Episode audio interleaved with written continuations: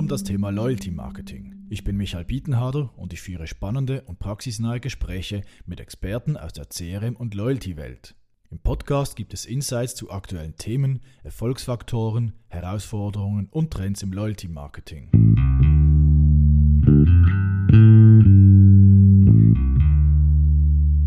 In dieser Episode ist etwas verkehrte Welt, denn dies ist eigentlich der CRM-Podcast und nicht der Loyalty Talk. Ich war nämlich kürzlich zu Gast im CRM-Podcast, einem meiner Lieblingspodcasts und absolut empfehlenswert für Interessierte im Bereich Kundenbeziehungsmanagement.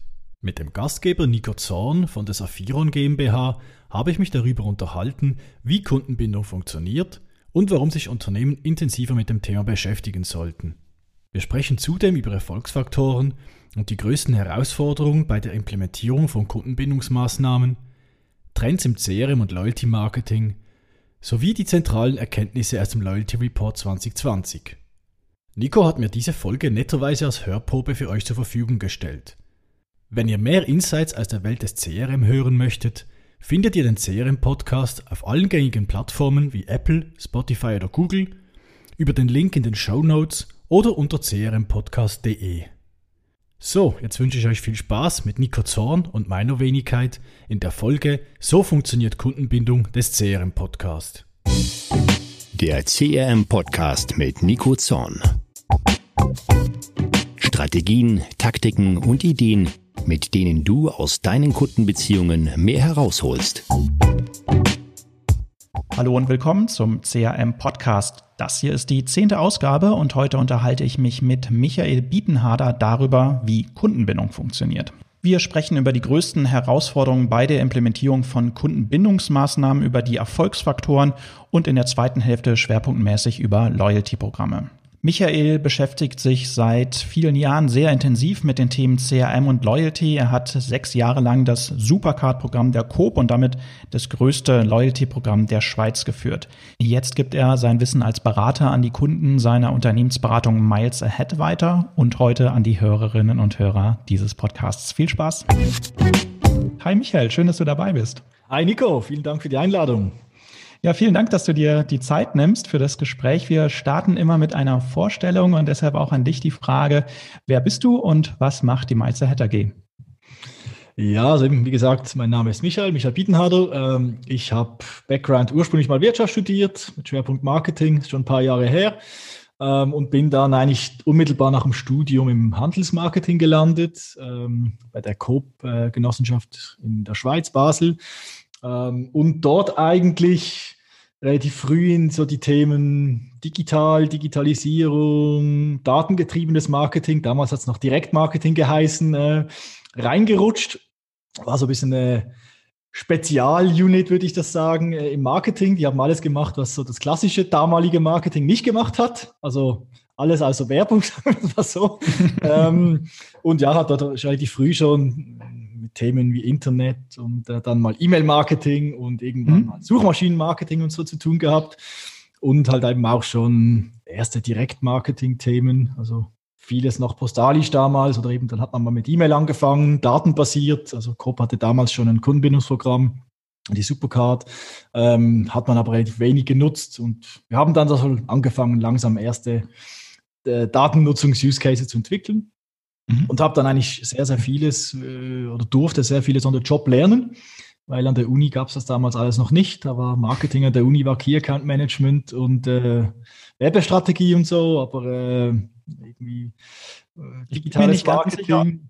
Ich, ich, bin mir nicht ganz sicher, ob es heute viel besser ist. Also ich glaube, nach wie vor ist das Thema digital da teilweise, also könnte, könnte man vielleicht noch stärker priorisieren. Okay. Das, äh, ja, ich war schon lange nicht mehr in der Uni, von dem her kann hm. Beurteilen, aber zumindest so in, in der Schweiz hast du noch die Fachhochschulen, da gibt es mittlerweile relativ viele in dem Bereich. Das stimmt. Ja. So Weiterbildungen, aber ja. jetzt so in der, der Grundbildung oder Grundunterricht äh, in der Uni weiß ich jetzt auch nicht, wie das dort mhm. ist.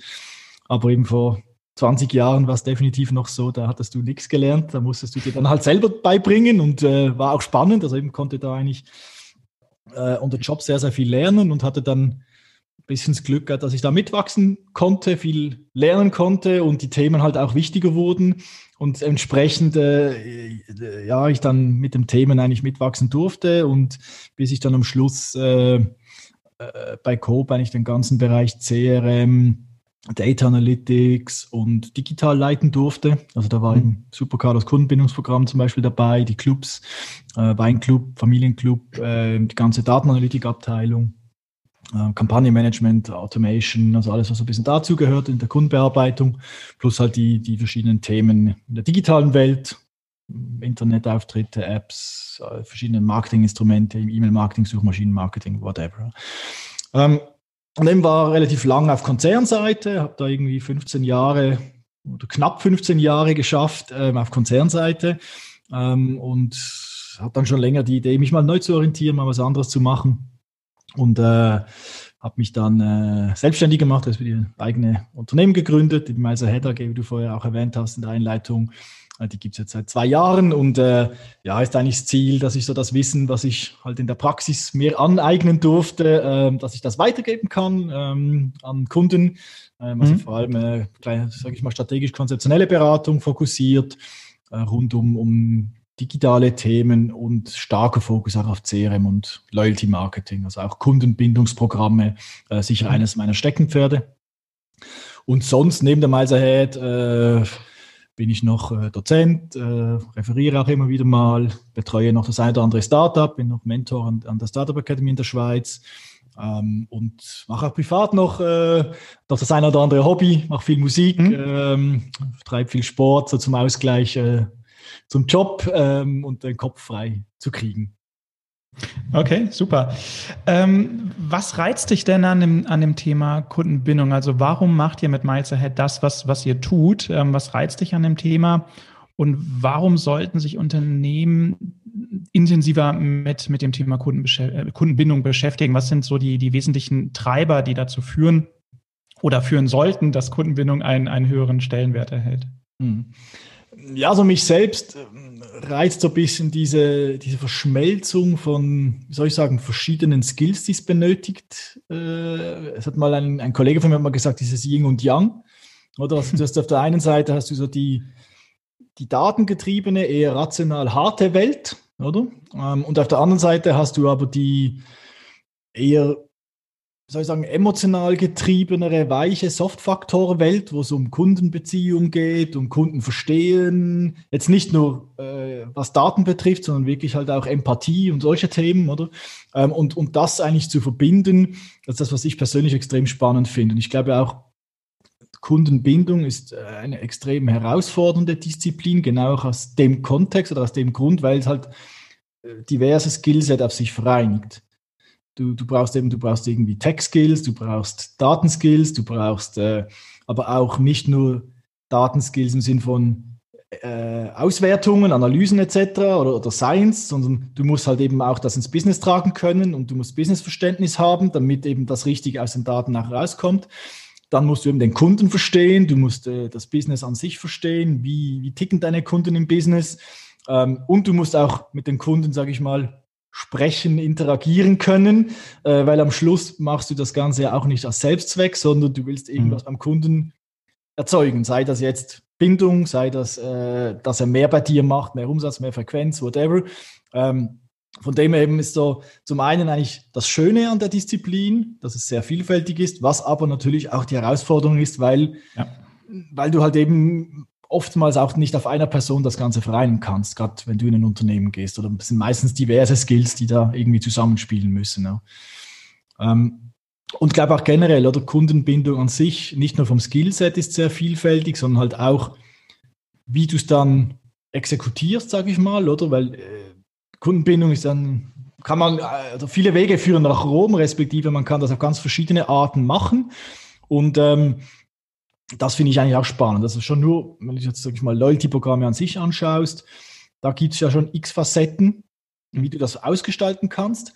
Aber es muss ja auch nicht immer ein Loyalty-Programm sein. Also es gibt ja ganz viele unterschiedliche Möglichkeiten, wie ich Kundenbindung erreichen kann. Sei das über besseres Kampagnenmanagement, über äh, die, die Customer Experience, um jetzt mal diesen Begriff ins Mund zu, in den Mund zu nehmen, halt generell zu verbessern, halt auch das Kundenerlebnis zu verbessern, besides, sag ich mal, ein, ein, Loyalty-Programm. Also das finde ich eigentlich auch extrem spannend, dass es extrem vielfältig ist. Ja. Und, und, und so der zweite Teil deiner Frage, äh, warum sollten sich Unternehmen damit beschäftigen? Ähm, so aus meiner Erfahrung, oder es, es, gibt immer noch sehr, sehr viele Unternehmen, die einen extrem starken Fokus haben auf die, auf die Kundenakquise und sich eigentlich wenig Gedanken machen, ja, wie nachhaltig ist das Ganze.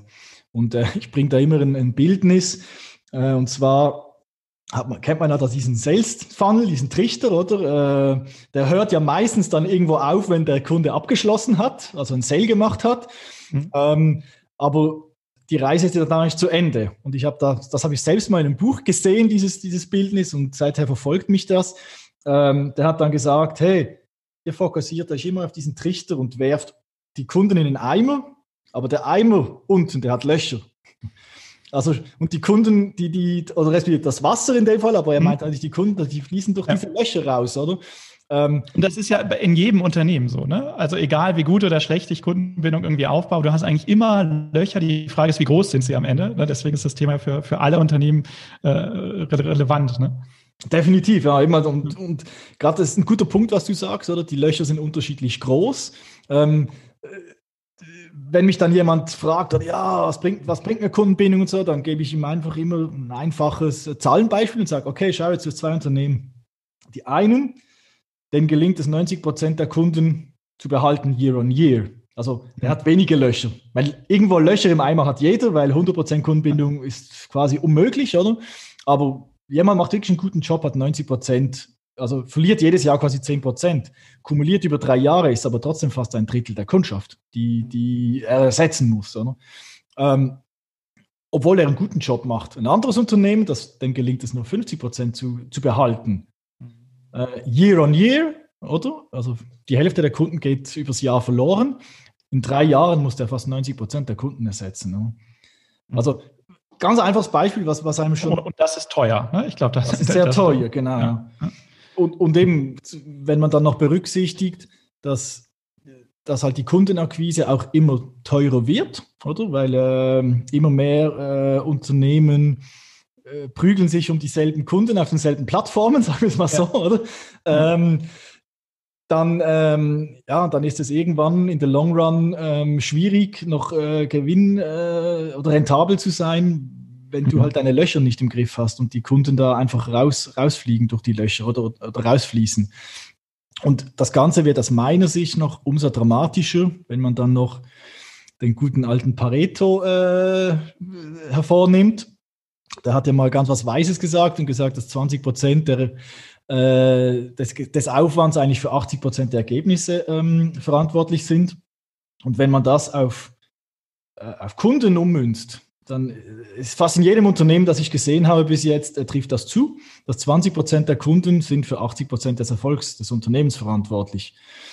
Aber mit allen wird gleich kommuniziert, oder? Genau, genau. Oder? ja. Und, und gerade wenn wir jetzt äh, den löchigen Eimer, oder? Wenn dann da deine Kunden, die in diesen 20 Prozent sind, bei diesen besten mhm. Kunden, wenn die da rausfließen, dann musst du dann sehr, sehr, sehr viele Kunden oben in deinen Trichter äh, bringen, mhm. damit du das äh, kompensiert kriegst. Und dann hast du riesige Kosten, die du äh, in der Kundenakquise oder in die Kundenakquise investieren musst und in der Long Run wirst du tot sein, weil das ist, das, das, das trägt kein Unternehmen. Oder? Und mhm. Äh, mit dieser Argumentation eigentlich äh, versuche ich dann, ja, wenn ich da quasi bei dem Thema gechallenged werde, eigentlich da, das mhm. Verständnis ähm, oder, äh, zu schaffen. Und das funktioniert eigentlich meistens auch relativ gut. Klar ist das sehr High-Level und plakativ, aber oftmals ist ja auch, muss man ein bisschen schwarz-weiß auch argumentieren, äh, um dann auf Verständnis zu stoßen. Ne?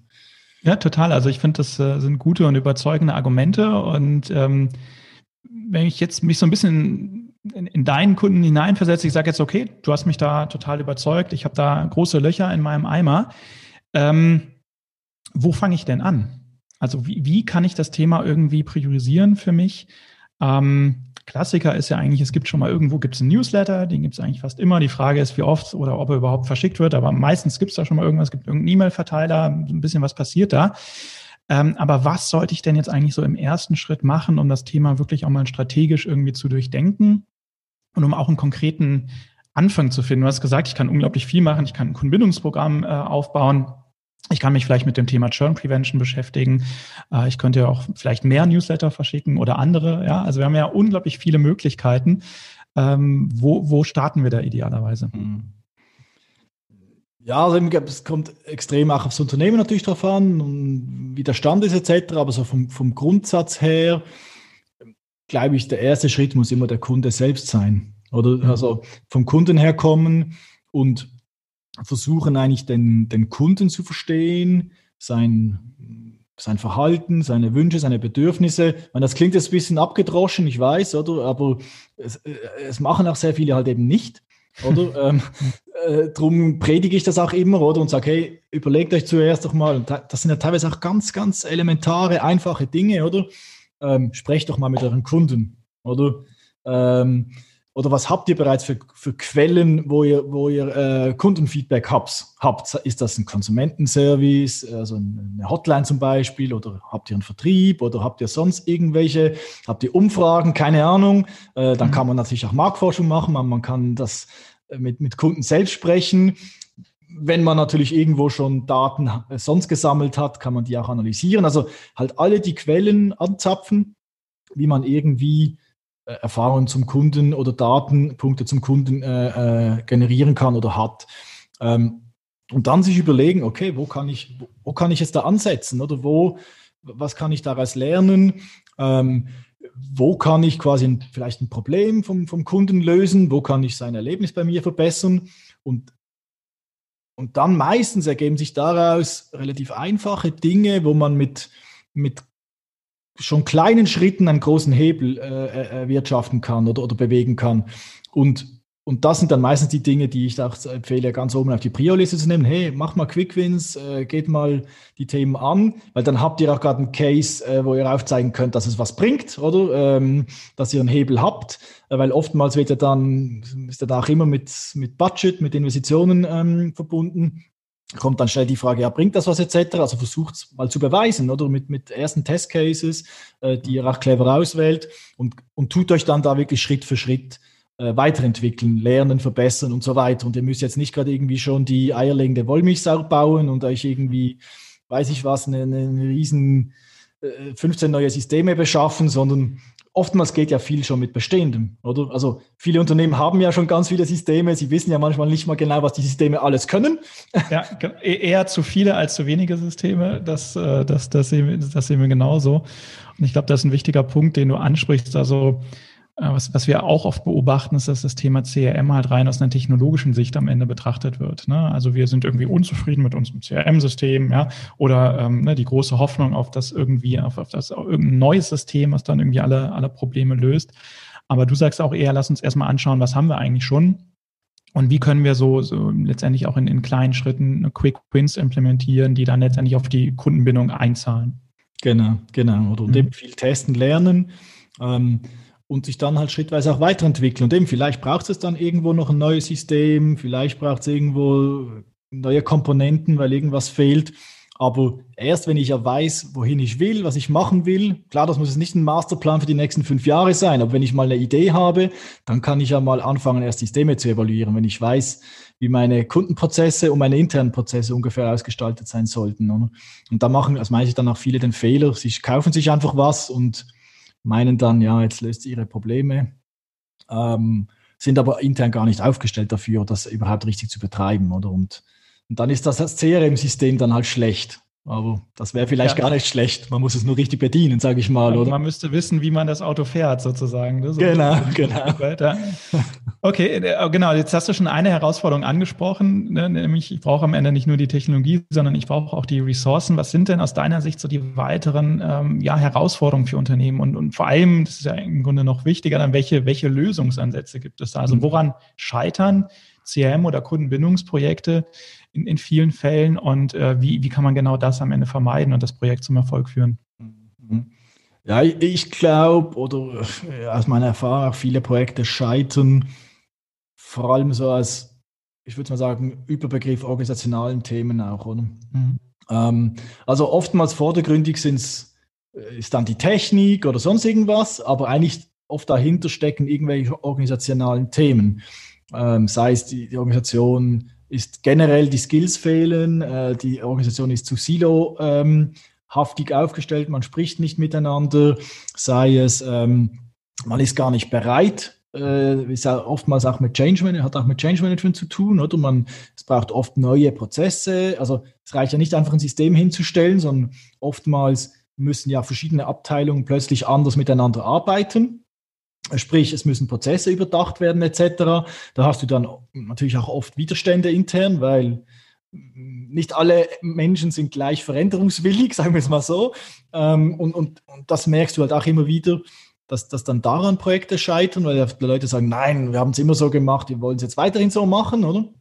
Oder man versucht dann halt einfach die Ist-Prozesse ähm, im neuen System abzubilden, was dann, wenn der, heute, Prozess heute schon kacke ist, wird er im neuen System ja nicht besser, oder? Das ist dann nicht nur im CRM so, das ist generell in der Digitalisierung ein Thema. Mhm. Und ja, ich glaube, vor allem an, an dem äh, fehlt es oft, vielleicht auch dann wirklich so Commitment könnte man noch sagen, oder ähm, dass die Organisation halt insgesamt wirklich äh, das Commitment hat, das zu Boden zu bringen und alle äh, irgendwie in die gleiche Richtung laufen, weil vielleicht auch der strategische Überbau fehlt. Jeder hat eine andere Idee, Ziele sind nicht aligniert. Also es sind sehr viele solche eigentlich Soft-Themen, mhm. die äh, meistens eigentlich für das Scheitern oder viel stärker fürs Scheitern ver verantwortlich sind, wie jetzt irgendwie die Technik kann es nicht oder irgendwas. Klar kämpfen die Unternehmen, wenn, wenn man mit denen spricht, oder ähm, und auch in Projekten ist, man sieht oft, oder es, es hapert schon auch oft an, an, an technischen Skills zum Beispiel, oder man hat halt sehr veraltete Plattformen zum Beispiel, man hat Datensilos und und und. Aber das sind ja alles Themen, die kann man theoretisch lösen, wenn man sie richtig angeht. Oder? Aber irgendwie äh, ja, sind das trotzdem Stolpersteine, die die Unternehmen meistens aus den organisatorischen Gründen, die ich vorher gesagt habe, irgendwie nicht gelöst kriegen. Oder? Jeder hat noch ja. sein System, jeder will es behalten. Nein, das ist mein Datentopf, nicht deiner und so. Oder das sind mhm. das so ein bisschen kulturelle Themen auch manchmal. Ja. Ja, plus, was du angesprochen hast, eben fehlendes Commitment. Ne? Das ist halt auch ein Thema, was wir oft sehen. Und äh, du hast es eingangs angesprochen, CRM ist halt am Ende ja ein relativ komplexes Thema und alles andere wäre, glaube ich, auch nicht ehrlich, ne? zu sagen, okay, das äh, kann ich genauso einfach oder einfach in Anführungszeichen einbuchen wie eine Google Ads-Kampagne. Klar, auch das Thema ist mittlerweile relativ komplex, aber das kann ich ja letztendlich losgelöst, äh, weitgehend losgelöst von allen anderen Dingen, die ich im Unternehmen mache, kann ich das tun. Ich kann irgendwo meine Kampagnen einbuchen, kann die optimieren. Und ich glaube, ne, das, was du auch meintest, was jetzt CRM so spannend macht, ist ein Querschnittsthema. Ich muss mich mit vielen Menschen austauschen. Ich muss überlegen, wie ich das organisiere. Das ist natürlich sicherlich auch aus, aus meiner Sicht auch ein Grund, warum sich viele Unternehmen damit einfach so schwer tun, weil man eben nicht überspitzt formuliert einfach irgendwohin Geld überweisen kann und schon habe ich die Kundenbindung, äh, sondern ich glaube, das hat auch viel damit zu tun, dass ich dann auch ehrlich zu mir sein muss, dass ich auch sagen muss, naja, das, was wir da jetzt irgendein Prozess, den wir da jetzt aufgebaut haben, das machen wir, du hast es gesagt, machen wir schon so seit vielen Jahren, aber vielleicht ist das gar nicht im Sinne des Kunden. Ne? Also vielleicht müssen wir doch einfach mal das ändern und, und dann nochmal neue Wege gehen. Ähm, okay. Mhm. Ähm, jetzt also ist ja die Branche eigentlich immer so sehr stark getrieben von, von irgendwelchen Buzzwords und äh, Themen, die dann äh, zumindest vor Corona auch auf den Bühnen immer diskutiert wurden und alle springen auf das Thema KI. KI ist jetzt eigentlich auch schon längst wieder durch. Im Moment ist es Clubhouse, die neueste äh, Social App, äh, Social Audio sozusagen, das große Thema. Äh, man hat immer das Gefühl, dass so die ganzen ähm, Unternehmen da mal so ein bisschen getrieben sind, ja, von irgendwelchen äh, Entwicklungen, äh, wo sie dann irgendwie meinen, da müssten sie aufspringen. Und auf der anderen Seite, das ist zumindest unser Eindruck, ähm, haben wir die Situation, dass in vielen Unternehmen noch so ein bisschen die, die Basics äh, fehlen. Ja, also simple Automatisierung, beispielsweise im E-Mail-Marketing, da gibt es dann einfach noch keine Welcome-Mail, der Double Opt-in-Prozess, der funktioniert nicht äh, oder die Passwort vergessen, E-Mail, die kommt überhaupt nicht an, all solche Dinge. Ähm, wie schätzt du da eigentlich die Lage oder auch die, die Lage so in, in der Schweiz ein? Und welche CRM-Themen stehen so im Moment äh, bei, bei deinen Kunden eigentlich auf der, auf der Agenda? Kann man das so pauschal überhaupt äh, beantworten? Ja, ich glaube, es kommt sicher ein bisschen darauf, darauf an, also es gibt, die Unternehmen sind schon, würde ich sagen, unterschiedlich weit entwickelt, also kommt ein bisschen auf die Branche auch drauf an und so, aber ähm, grundsätzlich würde ich das, was du jetzt gesagt hast, schon auch ziemlich unterschreiben. Ähm, äh, also ich glaube schon, man muss extrem aufpassen, dass man nicht diesen Buzzwords immer nachrennt, oder? Ähm, sondern wirklich halt äh, kritisch prüft äh, oder sich kritisch hinterfragt, ist das jetzt wirklich relevant für mich oder habe ich nicht andere Baustellen? Und in der Praxis ist es halt oftmals wirklich so, dass die von äh, die angesprochenen Basics, die du sagst, dass die oft halt fehlen. oder? Man, äh, und viele beschäftigen sich vielleicht halt lieber dann mit KI, weil es halt einfach fancy ist und man sich profilieren kann. Das hat ja auch immer noch ein bisschen was, oder intern, äh, wie jetzt vielleicht halt irgendwelche ähm, Automations gerade zu ziehen, äh, weil das ist halt nicht so sexy, oder? Das ist vielleicht auch noch eine Komponente. Aber man trifft in der Realität halt schon manchmal, sage ich mal, wirklich auf Unternehmen, die, die wo ich manchmal das Gefühl habe, die haben sich wirklich noch praktisch nicht um die Basics gekümmert. Oder die haben vielleicht, sie haben sogar, sage ich mal, ein Kundenbindungsprogramm oder die, äh, im E-Commerce, die Kunden sind eigentlich, wären theoretisch bekannt, aber sie haben nicht mal die Basis der Basisanalytik gemacht, oder? Also sie, sie haben keine Ahnung von ihrer Kundenstruktur zum Beispiel, oder? Also Pareto, was ich vorher erwähnt habe, 2080, das ist für viele Unternehmen ein Eye-Opener, wenn man ihnen mal zeigt, hey, bei dir ist genau gleich, oh, haben wir noch nie ausgewertet. Oder? Also und das ist elementares Wissen. Ohne das kannst du doch deine Kunden gar nicht bearbeiten. Respektive nicht effizient, weil wenn du am Schluss, du hast ja vorher schön gesagt, wenn du die gleichen Mittel in jeden Kunden investierst, aber der eine Kunde macht 100.000 Euro bei dir und der andere 500, dann wird sich das wahrscheinlich Bottomline dann nicht rechnen. Also dem, mhm. der 100.000 Franken macht oder Euro, dem kannst du ja, in den kannst du ja auch viel mehr investieren in die Kundenbindung, mhm. wie dem, der halt nur 50 oder 100 oder was auch Euro macht pro Jahr. Und diese Denkweise, die, die fehlt völlig noch, oder nicht, nicht völlig, aber in vielen Unternehmen fehlt die, weil man halt vielleicht, äh, sage ich mal, eher noch in der klassischen Marketing-Denke unterwegs ist. Man macht Kampagnen und die sind vielleicht nach Zielgruppen ausgerichtet und so, aber äh, eigentlich so diese äh, Kundenqualität, ich, ich sage es bewusst nicht Kundenwert, sondern Kundenqualität, das kann ja, muss ja nicht immer nur der Umsatz oder so sein, es können ja auch andere Kriterien sein, die da reinspielen, aber dass man eigentlich so diese Differenzierung und Segmentierung nach Kundenqualität macht. Das, das äh, ist etwas, da, wo ich dann immer äh, als erstes ansetze bei den Unternehmen und sage, hey, schaut euch mal eure Kunden an, ihr habt so viele Kunden, ihr könnt gar nicht alle gleich bearbeiten, oder? Und das sind mhm. so Basics, oder, wo, wo man dann, ich auch das, das, was ich vorher gesagt habe mit den Quick Wins, das ist jetzt vielleicht nicht was, was man in zwei Wochen hinkriegt, aber es ist doch was, das, da kann man schon mit wenig Analysen, mit äh, paar Umstellungen von auch vielleicht schon bestehenden Maßnahmen kann man auch schon Hebel erzeugen, oder? Und äh, ja, von dem her, um, um quasi deine Frage auf deine Frage nochmal zurückzukommen, ich glaube, vielen Unternehmen wird es gut tun, sich um so ein bisschen ba eher basisorientiertere Themen zu kümmern, wie jetzt vielleicht irgendwie KI oder Clubhouse oder weiß ich was nachzurennen. Ähm, ist noch lustig, apropos KI, gerade vor kurzem habe ich es war, glaube ich, im anderen Podcast, ich weiß nicht gar nicht mehr, wo es war, hat einer gesagt, ähm, da ging es so um, um, ähm, um äh, Venture Capital und so, dass Unternehmen, die den Begriff KI, also Startups, die den Begriff KI irgendwo in der Description haben, die bekommen höhere äh, Fundings von den Investoren. Und die meisten haben, machen aber gar keine KI, sondern die machen halt einfache If-Then-Else-Programmierungen, ja, äh, oder? Das, das ist ja noch das andere. Das ist vieles, wo KI draufsteht, ist ja gar keine KI drin, oder? Ja. Sondern man, es, ja, klingt einfach gut. Äh, Manchmal ist die KI auch der Praktikant, das soll auch vorkommen. Ne? Also das genau. ist äh, okay. Nee, gu gute, wichtige Punkte, die du ansprichst. Auch die Frage, warum gehe ich eigentlich mit allen Kunden gleich um? Ähm, ich finde das immer auch ganz erstaunlich, dass dann äh, Kunden auch ähm, oder Unternehmen auch ähm, ja, relativ unreflektiert, sage ich mal, die Gutscheine verteilen. Wo ich dann auch immer ganz gerne frage, warum schickt ihr eigentlich den Kunden, die ohnehin gekauft hätten, äh, noch einen Gutschein? Also wa warum macht ihr das? Warum verschenkt ihr da sozusagen Geld? Ne? Also ich glaube, das ist eine wichtige Sicht, ähm, da eben nicht mit, mit allen Kunden irgendwie gleich äh, umzugehen. Und ähm, letztendlich, du hast es gesagt, also dafür brauche ich nicht immer die High-End-Tools. Manchmal funktioniert es schon mit Excel und einem, irgendwie einem vernünftigen E-Mail-Marketing-System, äh, dass ich da einfach mein Segment bilde und sage, okay, das sind meine Top-Kunden und das sind die Kunden, die muss ich noch entwickeln und mit denen kommuniziere ich dann natürlich auch anders. Ähm, du hast auch vorhin schon mal das Thema ähm, Kundenbindungsprogramm angesprochen. Da würde ich gerne mal ein bisschen darauf eingehen, weil das ja auch eine, ein, ein Schwerpunktthema von dir ist. Du hast für den äh, Loyalty Trend äh, Report hast du in der Schweiz die Loyalitätsprogramme mal sehr äh, intensiv analysiert und da mit vielen auch schlauen Menschen äh, gesprochen. Ähm, was sind denn da so die, die zentralen Erkenntnisse? Was hast du da aus der Analyse mitgenommen? Mhm. Ja, also vielleicht muss ich ganz kurz äh, noch ausholen und erklären, was, was der, der Report ist. Mhm, äh, es sind zwei Studien. Ähm, das ist eine Kundenstudie, ähm, die wir gemacht haben, wo 2000 Kunden befragt wurden, also klassische Marktforschung, ähm, zu, zu sag ich mal, allgemein zum Thema äh, Loyalty-Programme, ähm, also was ist wichtig bei einem, äh, bei einem Bonusprogramm für die aus Kundensicht jetzt, oder? Ähm, was sind so die, äh, oder wie sieht das Nutzungsverhalten aus und so weiter, also verschiedene allgemeine Dimensionen. Und wir haben auch ähm, die, die Kunden zu den wichtigsten Bonusprogrammen in der Schweiz befragt. Also es waren ähm, 38 Programme konkret waren in der Studie drin, ähm, wo dann so eine, eine, Fragenbatterie, es waren elf verschiedene Dimensionen, ähm, zu jedem Programm befragt wurden.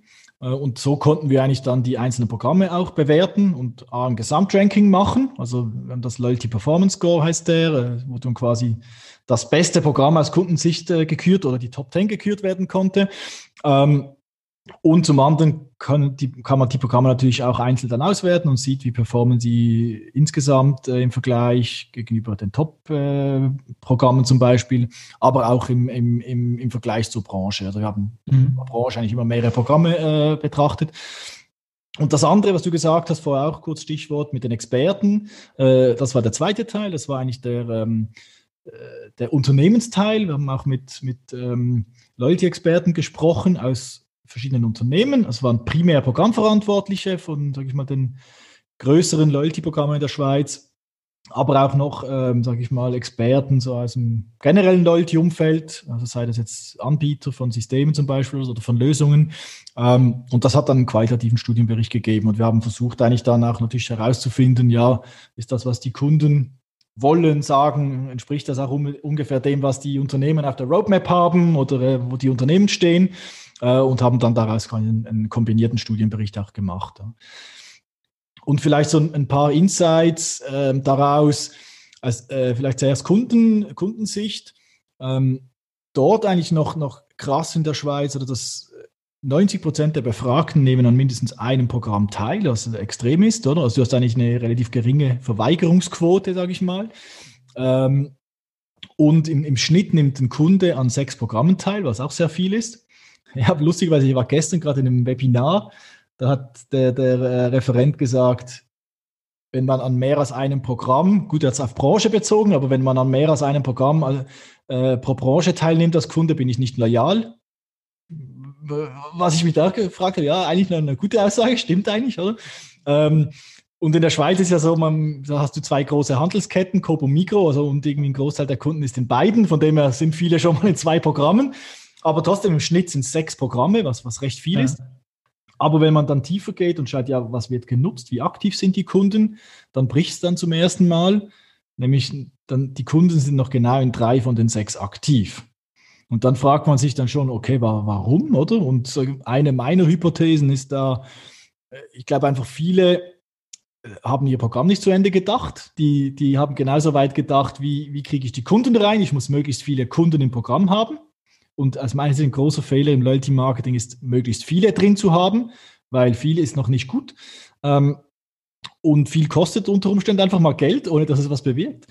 Mhm. Und ich glaube, viele haben da einfach einen viel zu starken Fokus auf der Akquise einfach und machen dann natürlich große Akquiseaktivitäten, 1000 Willkommenspunkte, 20% Rabatt, oder?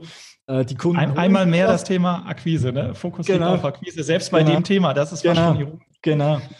Und, dann, und dann ist die Akquise durch, oder? Und dann passiert ja. nicht mehr viel. Und dann wundert man sich, warum plötzlich 50 Prozent der Kunden, und es gibt einige Programme, die ich auch schon persönlich äh, gesehen habe, die wirklich Inaktivitätsquoten haben, die horrend sind, oder? Wo, wo dann schon irgendwo, sage ich mal, Fehler gemacht werden. Gerade wenn es dann darum geht, eben halt ähm, Kunden zu aktivieren, Kunden zu engagieren, oder? Und das ist ja die harte Arbeit im Loyalty Marketing, die Kunden im Loop zu behalten und mit den Kunden zu interagieren. Oder? Also das war so was, wo ich, wo, wo ich doch gedacht habe, uh, ja, ist äh, eine große Baustelle bei vielen. Ähm, und zum anderen, äh, was mich ein bisschen äh, positiv überrascht hat noch, muss ich sagen, ist, ähm, dass klar, wenn, wenn, die, wenn man die Kunden fragt, was ist, was ist dir wichtig? Sagen sie immer, ja, Rabatt und Punkte und ich will irgendwie profitieren finanziell, oder? Mhm. Ähm, das ist doch das Einfachste, oder? Äh, was jedem Kunden ähm, äh, gerade einfällt. Aber äh, sag mal, schönerweise kommt immer mehr auch so die, diese Soft-Themen ähm, kommen, kommen durch. Also dass Kunden halt eben auch sagen, klar, ich will irgendwie profitieren, aber mir ist halt auch wichtig, dass ich was Exklusives habe, dass ich irgendwie einen besseren Service habe, dass ich irgendwie Convenience-Aspekte habe in einem Programm. Und dieser Anteil, also overall, äh, wir haben die Studie vor zwei Jahren schon gemacht, also da sieht man Wachstum drin, zu Lasten eigentlich der, der monetären Vorteile. Also die gehen leicht zurück und die anderen steigen. Ähm, also das gleicht sich wie mehr an. Und ähm, ähm, zum anderen hat man auch mittlerweile einen signifikanten Anteil der Kunden, wir haben die Convenience-Nutzer genannt, die eigentlich gar nicht mehr in einem Programm sind, weil sie jetzt irgendwie Punkte sammeln können oder Rabatte bekommen, sondern weil sie sich irgendwie einen anderen Nutzen versprechen, weil sie irgendwie einen besseren Service, äh, keine Ahnung, Empfehlungen, Angebote, die auf, zu, auf einem zugeschnitten sind. Also eigentlich, die dann auch schon die Erwartungshaltung haben. Die Unternehmen holen aus den Daten etwas, um ihre quasi das, das Leben zu vereinfachen, ist zu viel gesagt, aber zumindest den, äh, die Interaktion mit dem Unternehmen oder mit dem Produkt, mit der Dienstleistung zu vereinfachen. Und das finde ich ganz was Spannendes, weil ich das eigentlich ähm, ich selbst auch da stark der Überzeugung bin, auch früher noch in der, in der Verantwortung, wo ich selbst für ein Programm verantwortlich war, dass halt ein Loyalty-Programm nicht bei den Punkten und Rabatten aufhört. Oder vor allem, wenn sie noch One Size Fits All sind, sowieso nicht, oder? Also da muss man dann auch schon in die Differenzierung und Segmentierung gehen. Aber ein Loyalty-Programm kann halt viel mehr wie einfach nur Punkte und Rabatte geben. Oder? Und das setzt sich langsam anscheinend auch so jetzt, äh, ich meine, der Bevölkerung, bei den Kunden durch, was ich eigentlich eine schöne Entwicklung finde, weil es vielleicht auch immer mehr Druck gibt auf die Unternehmen, weil viele Unternehmen, um jetzt wieder den Schulterschluss zur, äh, zur Expertensicht und zur Unternehmenssicht zu machen, viele Unternehmen, also wie viele Programme sind heute halt einfach rein monetär fokussiert. Oder da gibt es Rabatte oder Rabatte und Punkte, aber nicht viel mehr. Und da müssen noch ein paar die Hausaufgaben machen. Ja. Hat vielleicht auch am Ende wieder auch mit einer fehlenden, tiefergreifenden Integration zu tun. Ne? Ich habe das Gefühl, dass es oft so ein bisschen losgelöst auch das Thema angegangen wird. Äh, teilweise ja, dass das Loyalty-Programm regelrecht versteckt wird irgendwie auf der Seite. Also da muss man schon Glück haben, das überhaupt zu finden. Äh, ist, ist das auch ein, ein, ein Problem, was du siehst? Ja, also ich denke schon. Also das eine ist halt so ein bisschen die, die generelle Einbettung des Programms in die Prozesse, oder? Also das mhm. hat ein bisschen mit dem, was du gesagt hast, zu tun. Nämlich es versteckt auf der Seite zum Beispiel oder so. Oder halt einfach, der, wenn, wenn du stationär bist, geht halt auch unter am, am POS, also am Point of Sale. Ähm, oder es ist, es ist noch nicht mal Omnichannel oder Multichannel-fähig. Irgendwie im Online-Shop äh, funktioniert es nicht und so. Das triebst du ja auch immer noch an heute, oder? Was eigentlich, sag ich mal, im Jahr 2021 irgendwie eigentlich aus meiner Sicht fast unvorstellbar ist, aber du triffst es leider immer noch oft an. Ähm, und ich glaube, gerade noch mit einem anderen Thema oder so monetär ist halt einfach. Oder? Also Rabatte geben ist das einfachste der Welt, oder? Da äh, sage ich jetzt mal. Ähm, ob es dann rentabel ist und Uplift generiert etc., ist dann nicht mehr so einfach. Das wissen ja die meisten aber nicht, ähm, sondern man hat einfach mal rausgehauen. Ähm, Punkte ist schon ein bisschen komplexer. Auf den ersten Blick klingt es relativ einfach, aber ein Punkteprogramm richtig zu designen, äh, in der Mechanik und dann vor allem auch nach einer segmentierten Ausgestaltung des Kundenprogramms. Ähm, da gibt es auch Best Practices, nur die meisten Unternehmen machen die einfach nicht. Ähm, das, ist, das ist dann schon eine andere Herausforderung. Also ganz viele sind dort aus meiner Sicht einfach auch noch schlecht designt. Vielleicht wieder auch, weil die, weil die die Daten gar nicht richtig äh, angeschaut wurden oder das Kundenverhalten zu wenig betrachtet wurde beim Designen, was aus meiner Sicht A und O ist. Also du musst ja wissen, äh, wie verhalten sich verschiedene Kundensegmente oder Kundenqualitäten in meinem Business, um überhaupt auf die abgestimmt ein Programm designen zu können und dann auch nicht auf alle gleich, sondern äh, ein Kunde, eben der, was ich vorher gesagt habe, 100.000 Franken oder Euro Umsatz macht im Jahr. Wenn du ein Punkteprogramm hast, der hat natürlich ganz, der sammelt ganz anders Punkte wie einer, der 1000 macht. Jetzt ist aber die Frage, willst du ein Programm, das für beide funktioniert oder fokussierst du auf die Obersten etc.? Also diese Fragen sich schon mal zu stellen, das machen, das, das ist wie das, die Basics, oder? Und anhand von dem musst du ja dann Programm designen. Das ist so, dort wird schon schwieriger. Und wo ich einfach merke, wo sich die Unternehmen heute noch extrem schwierig tun, ist, wenn es dann wirklich darum geht, was du vorher schön auch erwähnt hast, oder das Programm dann wirklich in die, ich nenne es jetzt in die Customer Journey einzubinden.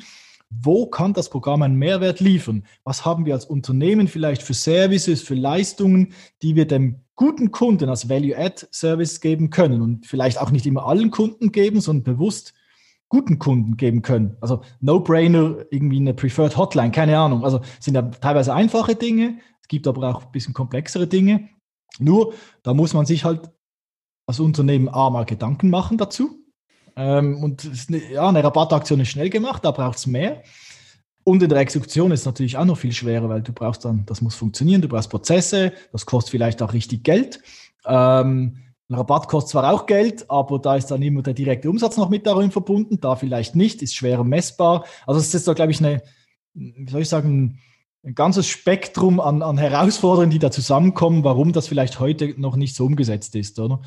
Und in der Loyalty-Theorie gibt es eigentlich so, und da glaube ich extrem fest dran, sagt man eigentlich, oder? Ähm, nur der Mix aus Hard- und Soft-Benefits, also eigentlich der monetären und nicht monetären Komponente, führt in der Long Run auch zur Kundenbindung.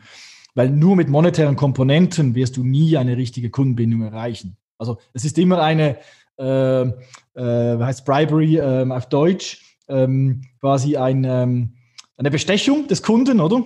Mhm. Ähm, weil du ihn ja bezahlst dafür, dass er treu ist. Und du brauchst das aber, damit du die Kunden irgendwie reinkriegst. Aber nachher wirklich Kundenbindung funktioniert viel stärker über Soft-Themen. Und darum braucht es wie die Kombination. Und das finde ich, also finde ich A, sehr spannend, B, bin ich überzeugt davon, dass es vielleicht nicht überall, klar, ich generalisiere jetzt etwas, oder, aber so in, in general eigentlich für viele ein äh, ganz wichtiges Element ist. Ich muss gerade an das Kundenbindungsprogramm von Saturn.de denken. Da kann man Bits sammeln. Das habe ich neulich irgendwie zufällig gesehen, dass ich da schon irgendwelche Bits gesammelt habe. Und es gibt da eine Seite, da kann ich mich einloggen. Und dann bekomme ich irgendwie eine Tabelle mit den ganzen Bits, die ich gesammelt habe.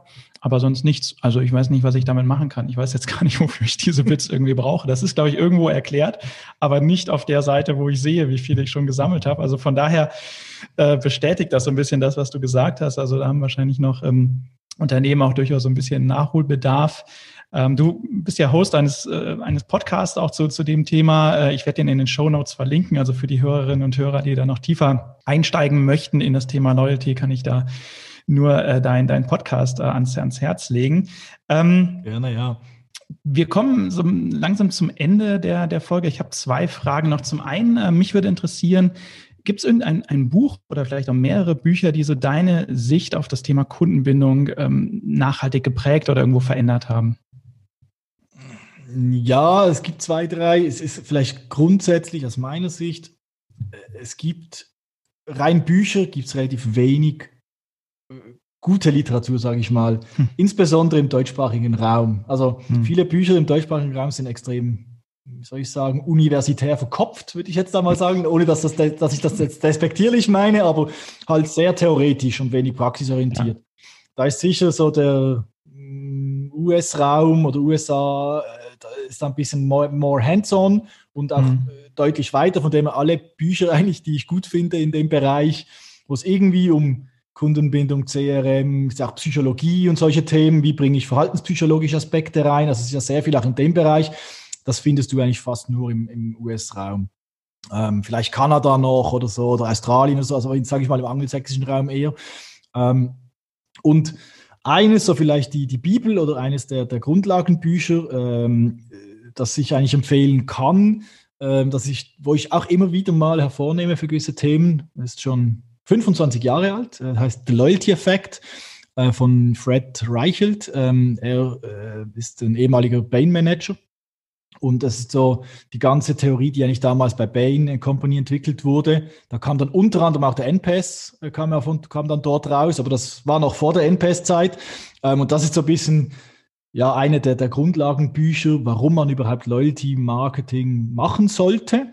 Jetzt nicht nur Kundensicht, sondern das beleuchtet dann auch zum Beispiel die, die Mitarbeiterperspektive. Also beleuchtet das aus verschiedenen Themen. Das finde ich äh, so äh, ein spannendes Buch. Und vor kurzem habe ich eines gelesen ähm, von ähm, Chip Conley. Chip Conley ist, ähm, äh, der war Gründer und lang CEO von einer äh, Boutique-Hotelkette in den USA, ähm, im, im, San Francisco Bay Area. Ähm, und war dann, äh, hat dann eigentlich die, war so als Mentor lange für Airbnb unterwegs, hat die Airbnb-Gründer dann auch unterstützt. Ähm, und der hat ein Buch geschrieben, das heißt Peak. Und das basiert eigentlich auf der Bedürfnispyramide von Maslow. Ähm, der ist so ein, wie soll ich sagen, ein Maslow-Addict. Also der hat irgendwie, glaube ich, alle Bücher, die es zu Maslow irgendwie gibt, gelesen. Ähm, aber hat daraus dann eine eigene Theorie entwickelt und Peak eigentlich, weil Top der Pyramide, also der Maslow'schen Pyramide, wo er eigentlich sagt, Kundenbindung kannst du nur erreichen, wenn du nicht nur die Erwartungen übertriffst des Kunden, sondern eigentlich, wenn du, wenn du seine ähm, un, wie sagt man, unerkannten Bedürfnisse befriedigen kannst. Also das ist ja das ganz oben, oder Maslow Selbstverwirklichung etc. Wenn du das schaffst, eigentlich dem Kunden ein Erlebnis zu geben, dann hast du es geschafft. Oder dann, dann wird er treu sein zu dir, weil er dich einfach cool findet, weil es irgendwie äh, er völlig nicht erwartet hätte, äh, du irgendwie auch sein, seine Identität triffst etc. Oder? Und es ist klar, das ist natürlich nicht in jeder Branche gleich einfach. Ähm, er kommt aus der Hotelindustrie und er hat da, die haben einen sehr, die haben auch ihre, es war es war zwar eine Kette oder ist eine Kette, aber jedes Hotel war, hatte komplett ein eigenes Konzept. Und jedes Hotel wurde quasi auf Basis dieser Pyramide konzipiert. Von A to Z. Also wirklich sehr spannend. Klar, jetzt in der Hotelindustrie ist vielleicht ein bisschen speziell, aber ich finde grundsätzlich halt die Denkhaltung oder das Denkmuster und das Konzept dahinter extrem spannend. Einfach als Denkanstoß, wie man halt vielleicht gerade um wieder das aufzunehmen, was ich vorher gesagt hatte mit den Soft Benefits. Da ist ja extrem viel Soft dahinter mhm. oder Soft Benefits und nicht negativ, sondern Soft im Sinn von positiv, oder dass man, wie tue ich halt wirklich meinem Kunden ein Erlebnis bieten, dass er, wo er sagt, wow, das hat jetzt gerockt, das ist wirklich geil und, und, und das sind ja dann die Erlebnisse, die bleiben. Oder? Und nicht irgendwie, ich hatte jetzt letzte Woche bei Saturn 10 Prozent. Oder? ja. ja. Ja, aber ich meine, das zeigt auch die hohe Schnittmenge zum Thema Customer Experience. Ne? Also, dass wir hier nicht nur irgendwie in Kampagnen denken dürfen oder denken sollten, äh, sondern uns halt die gesamte Experience anschauen müssen. Wir haben dann auch manchmal so Diskussionen mit Kunden, ja, warum sollen wir uns denn jetzt den Bestellprozess nochmal anschauen? Der funktioniert doch oder so. Und ich sage da immer ganz gerne, na ja, also der mag grundsätzlich funktionieren, aber die Frage ist so ein bisschen, macht das Spaß? Macht das Spaß bei euch zu bestellen? Ne? Definitiv, ja. Und ähm, Klar, ich kann immer noch mehr Kampagnen bauen, die dann alle noch mehr Menschen in einen schlechten Prozess irgendwie äh, reinschicken, äh, bringt mir dann aber unterm Strich halt auch nicht wirklich, äh, nicht wirklich was. Mhm. Okay, also, ja, schön. Ja, die Themen, oder wie du gerade gesagt hast, oder ich glaube gerade, oder so, ich werde dann immer wieder gefragt, ja, wie grenzt sich CRM von Loyalty und Loyalty von Customer mhm. Experience und und und ab? Am Ende, du kannst das nicht trennen. Ja. Ähm, weil irgendwie spielt alles zusammen, oder? Und irgendwie musst du halt die Klaviatur insgesamt beherrschen. Weil eben, wie du, wie du sagst, wenn halt, wenn, wenn du den einen Prozess super gestaltest, aber 15 andere sind einfach schlecht, dann, wird, dann funktioniert es nicht. Oder, oder halt eben dein, dein Kernservice, dein Kernprodukt schlecht ist, dann wird auch die beste CRM-Kampagne nichts bringen, weil äh, du wirst, die Kunden werden enttäuscht sein, oder? Also. Ab, absolut, ja. Und ich meine sogar das Thema äh, die Kundenakquisition, ja, wo ich dann auch mal ganz gerne sage, naja, also wenn sozusagen der Zeitpunkt schon nicht funktioniert, dieser Moment nicht richtig funktioniert, ich schließe ein Abo ab, habe aber eigentlich ein schlechtes Gefühl, weil ich Angst habe, dass ich da nicht mehr rauskomme oder, oder ähnliche Dinge, dann werden wir natürlich hinten raus wieder auch eine entsprechende Churn-Rate sehen. Ne? So, deswegen auch so, also auch das Thema Kundenakquisition. Wie, wie, was passiert da eigentlich? Welche, welche Onboarding-Kampagnen gibt es? Ähm, wird das Produkt gut erklärt? Äh, wird der Kunde in seiner Wahl bestätigt? All solche Dinge, auch die zählen am Ende ja irgendwo noch mit, mit da rein, weil auch das ist ja was, was dann irgendwie hängen bleibt, also positiv oder, oder negativ. Großartig. Ich habe noch eine letzte Frage. Äh, und zwar frage ich am Ende immer ganz gerne nach deinem persönlichen ähm, CRM-Highlight. Also gibt es da etwas, was dir einfällt, wenn ich jetzt frage, hast du irgendwo, wir haben jetzt über Customer Experience auch nochmal gesprochen, wo hast du irgendwo als Kunde ein herausragendes Erlebnis irgendwo gehabt, dass du sagst, Mensch, das war echt exzellenter Service oder ein exzellentes Produkt, exzellente Kampagne. Fällt dir da ad hoc was ein? Ja, ich glaube, es gibt äh, verschiedene, kommt ein bisschen davon, was, was man betrachtet, aber ähm, wenn man so overall anschaut, so Loyalty-Programme, wer macht einen guten Job, vielleicht ist in der Schweiz, oder? Denke ich, oder die, die ich vorher auch erwähnt habe, eine, Coop Supercard, eine Microcumulus, die sind einfach sehr vollkommen. Also die sind mittlerweile dort, oder da geht, ist halt nicht mehr nur irgendwie Punkte sammeln und Rabatte, sondern da ist wirklich eine Maschinerie dahinter und aber im positiven Sinn Maschinerie oder die, die wirklich einfach äh, die Kunden, ja, äh, sage ich mal, datengetrieben bearbeitet und auch mittlerweile auch viel weiter denkt, wie, wie jetzt nur in Kampagnen und so weiter, sondern wo wirklich auch äh, der Kunde oder versucht wird, Service dem Kunden zu bieten auf Basis der Daten und so weiter. Also ich glaube, das ist einfach so, ja, in der Schweiz würde ich sagen, sind so die Benchmarks, ist vergleichbar wie eine Payback zum Beispiel in Deutschland, außer halt, dass sie nicht zu Mastercard gehören wie Payback, sondern halt äh, den Handelskonzernen selbst gehören. Ne? Ähm, dann wäre aus meiner Sicht und das zeigt sich auch aus der Studie, äh, über die wir vorher gesprochen haben, äh, einen sehr guten Job macht, ist der äh, Helsana, das ist eine große Krankenversicherung. Das ist ja eigentlich extrem schwieriger Markt. Darum finde ich das ein spannender Case, weil wenn du dir jetzt da das CRM vorstellst, oder? Äh, Krankenversicherung ist ja sehr vertriebslastig, oder? Ähm, meistens, wann, wann, hast du als Kunde mit der Krankenversicherung Kontakt, wenn es dir schlecht geht, oder? wenn es dir gut geht, da hast du null, oder? Und die haben eigentlich, die haben ein Programm gemacht, äh, das digi rein digital, App-basiert, wo du eigentlich, ähm, du, du, du, ist auch ein Bonusprogramm, du sammelst Punkte und du wirst belohnt eigentlich für gesundes Verhalten, gesunden Lebensstil, also indem du Sport machst, indem du dich gesund ernährst äh, und so weiter. Ähm, und dadurch haben sie es eigentlich geschafft, mit eigentlich ihren besseren Kunden oder den gesunden, also darf man ja eigentlich so laut nicht sagen, aber ist ja halt einfach so, oder? Eigentlich da wirklich äh, den Draht zu denen zu finden und mit denen regelmäßig zu kommunizieren, die quasi regelmäßig in Kontakt zu haben mit der, mit der Marke, mit dem Brand äh, Helsana. Ähm, und konnten so auch nachweisen, die Churn Rate. Ähm, weil ich weiß nicht, wie es in Deutschland ist, in der Schweiz ist es immer so, im Herbst ist der große Run auf die Kranken, also, also auf die, kommen die alle Krankenkassen und versuchen den anderen wieder die, die Kunden streitig zu machen. Ähm, und sie konnten eigentlich so nachweislich auch die Churn Rate äh, im Herbst dann reduzieren, also dass weniger Leute zur Konkurrenz gewechselt sind, oder? Weil sie halt einfach ein besseres Erlebnis hatten mit dem Brand äh, Halsana und halt da interagiert haben äh, öfters mit, mit, dem, mit dem Brand und über das Programm. Also das finde ich einen extrem spannenden Case. Der wurde jetzt natürlich schon mehrfach kopiert, also es sind jetzt schon zwei Krankenversicherungen nachgezogen in der Schweiz. Wahrscheinlich werden noch weitere folgen. Das finde ich ein ganz spannendes Thema. Ich glaube, dazu hast du auch eine Folge, eine Podcast-Folge aufgenommen, wenn ich das. Ja, genau. Der, der Tobias von, von Helsana Plus, der, der Product-verantwortliche mhm. Product Owner, war auch mal zu Gast äh, im Podcast. Also war eine der ersten Folgen, aber ist immer noch, also äh, unter dem Loyalty Talk Archiv natürlich äh, hörbar.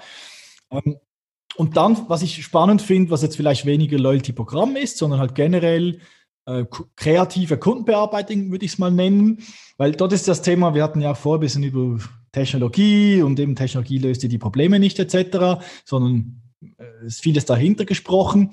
Und ich habe da so ein bisschen für, für mich selbst so eine Formel, wo ich eigentlich sage, oder, du brauchst, du brauchst irgendwo Datenpunkte, oder? Mit denen du was machen kannst, oder? Wo du vielleicht eine Automatisierung triggern kannst. Wenn du das aber kombinierst clever mit guten Inhalten, dann kannst du Relevanz erzeugen beim Kunden, oder? Also weder Daten alleine noch die Technik, Automatisierungstools etc. reicht, sondern es muss halt dann noch gut verpackt sein, guten Inhalt haben, zur richtigen Zeit und so weiter. Und, und wenn man das so ein bisschen äh, äh, dies berücksichtigt, dann finde ich äh, About You recht spannend, weil die eben genau dieses Yin und Yang verbinden. Ähm, also da ist auch viel Daten, viel Technik etc. hinten dran. Als Kunde merkst du das aber nicht. Ähm, die haben eigentlich viele so No-Brainer-Kampagnen wie Warenkorbabbruch und so Merklisten setzen und so, was ja viele machen, oder? Sag ich mal, die alle, die schon ein bisschen fortgeschrittener sind im E-Commerce, machen solche Dinge. Ähm, aber die machen es halt irgendwie kreativ. Und ich fühle mich da immer irgendwie angesprochen, oder? Wenn dann wieder die Converse Sneakers halt, wenn da wieder eine lustige Push-Meldung kommt oder so. Also sie machen es halt auf eine kreativere Art und Weise. Super sympathisch auch, ja. Also ich finde die auch großartig, ja. ja. Genau, also wirklich speziell oder und nicht so trocken. Oder wer, wer auch einen guten Job macht in dem Bereich, finde ich noch Ikea. Mhm. Ähm, die haben auch stärker angefangen, ähm, halt auch in Verbindung zum Loyalty-Programm, zu Ikea Family, ähm, halt so Cross-Selling zu machen, aber nicht auf eine plumpe Art, wie es viele halt machen. Die anderen haben auch und äh, könnte noch und so, sondern wenn du da zum Beispiel, keine Ahnung, du kaufst eine Matratze, dann bekommst du halt nachher äh, eine, eine Matratzen-Journey, sage ich mal, oder wo, wo sie dir dann Tipps geben rund um deine Matratze, wie, wie reinige ich eine Matratze, wie pflege ich eine Matratze und solche Dinge, also Content. Und dann da halt dann das Zubehör wieder verpacken, kreativ, oder? Aber nicht einfach irgendwie diese fünf Produkte könnten sie noch interessieren. Also halt auch Content verbunden mit Daten und Technik, oder? Und, und das ist, glaube ich, ja, ist einer der großen Challenges. Äh, die, die, wo, wo du aber immer mehr gute Cases siehst, wo die Unternehmen das, glaube ich, auch langsam begriffen haben, hey, ich muss nicht nur Content Marketing für Social haben, sondern ich muss ja auch Content Marketing haben für, für mein Direktmarketing, oder? Also ja, und der Witz ist, oft sind die Inhalte ja schon da. Ne? Also am Ende müsste man sie dann halt einfach nur nehmen, sozusagen, und, und daraus dann Kampagnen bauen. Also das, das Potenzial ist ja am Ende schon vorhanden, ja. Ja, da sind wir wieder dort, was du gesagt hast vorher, oder äh, Silos und man muss halt miteinander sprechen. Mal miteinander vielleicht geht man mal, ja. geht man mal zum Webteam, das den Content hat ja. und sagt, du können wir das nicht für unsere Kampagnen auch nutzen. Und du hast vorher noch gesagt, ein letztes Beispiel vielleicht noch. Ähm, du hast vorher auch eben Thema Customer Experience äh, eingeworfen. Ähm, wenn man so die gesamtheitliche Experience anschaut, finde ich On, äh, On-Schuhe, mhm. äh, Running-Schuhe, wo ja. jetzt auch Roger Federer Testimonial ist, ähm, oder nicht nur Testimonial. Ähm, ich finde, die machen das ganz gut. Also das, das fängt halt dort schon an, irgendwie bei der Bestellung, über die Lieferung. Also du bekommst dann irgendwie dein, eine eine schwarze Kiste mit deinen Schuhen, oder? Ähm, tolles Papier, wo das eingepackt ist, der Schuh. Ähm, dann hast du irgendwie deine, äh, so eine Kartonschachtel mit einer persönlichen Plastikkarte, mit einem Mitgliedsausweis drin, noch Ersatzschuhbändel, äh, oder wie heißt das, Schnüre, sagt man mhm. in Deutschland, oder? Also halt irgendwie ja, also die gesamte Experience stimmt und dann kannst du dich mit deiner Owner-ID registrieren und also es ist halt irgendwie ja, das ganze Erlebnis, wo dort passt, oder? Und äh, das hat jetzt nicht mit Loyalty-Programm zu tun, aber einfach, wenn ich, wenn ich sowas habe oder bekomme, ja, irgendwie fühlst du dich dann halt gut und denkst, wow, doch, das passt irgendwie. Und meine, die Sneakers sind jetzt auch nicht günstig, oder? Das ist nicht Luxus, aber sie kosten auch nicht nur 30 Euro. Ähm, aber irgendwie, da passt halt das Gesamterlebnis. Oder? Ja, kann ich nur bestätigen. Damit haben sie mich dann auch bekommen am Ende mit, mit all diesen sehr, sehr gut aufgebauten Maßnahmen. Und auch da kann man eigentlich wieder sagen, ich meine, so eine, so eine Karte kostet jetzt irgendwie nicht die Welt. Ne? Also die, die Kosten sind am Ende irgendwie überschaubar. Ich muss nicht immer ein Riesenbudget investieren, sondern am Ende geht es eben um, um gute Ideen. Das waren drei äh, sehr schöne Beispiele, die wir uns alle nochmal jetzt intensiver ähm, anschauen können. Großartig. Michael, vielen Dank für deine Zeit. Das hat super Spaß gemacht. Vielen Dank für deine Einblicke. Ich habe viel dazugelernt, viele neue Beispiele, äh, neue Bücher, die wir hier auch kennengelernt haben, viele Tipps auch zur, zur Vorgehensweise. Also vielen Dank dafür. Großartig. Ja, vielen Dank dir, dass ich zu Gast sein durfte. War sehr spannend. Gerne, alles klar. Mach's gut. Bis dann. Tschüss, Nico. Ciao.